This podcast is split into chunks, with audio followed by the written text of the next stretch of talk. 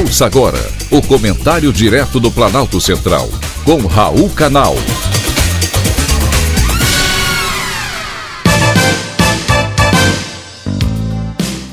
Queridos ouvintes e atentos escutantes, assunto de hoje: clãs familiares dominam a política.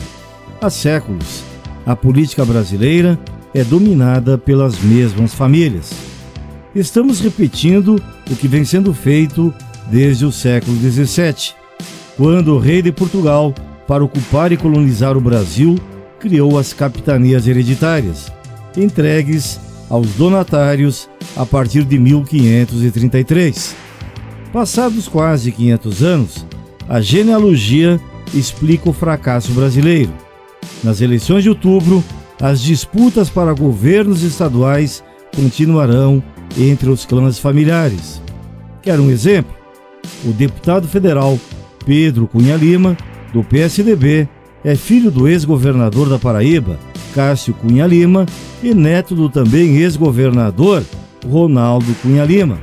Nesse ano, ele vai tentar levar a terceira geração da família para o governo do estado.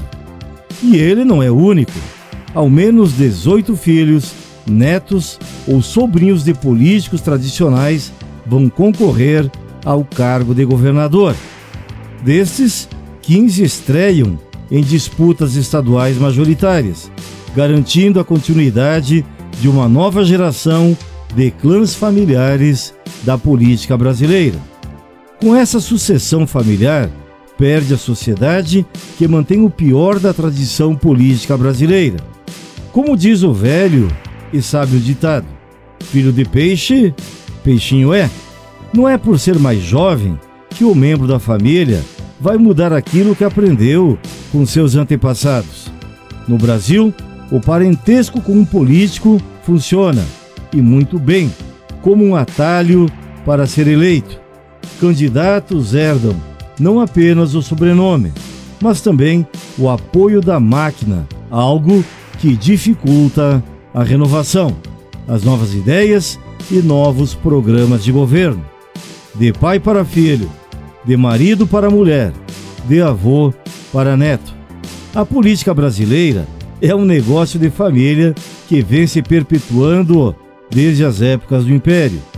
O deputado federal Luiz Felipe de Orleans e Bragança é descendente dos imperadores do Brasil, Dom Pedro I e Dom Pedro II, e, portanto, da família imperial brasileira.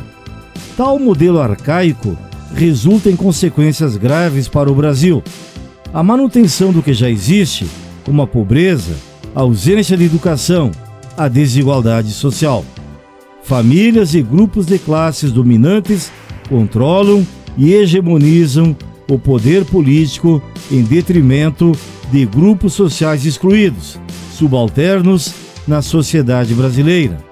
Não se iluda, caro ouvinte eleitor, as oligarquias familiares jamais terão como objetivo a ampliação dos direitos sociais.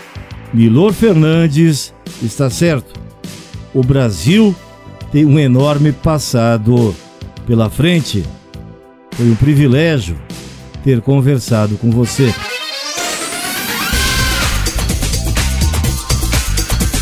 Acabamos de apresentar o Comentário Direto do Planalto Central, com Raul Canal.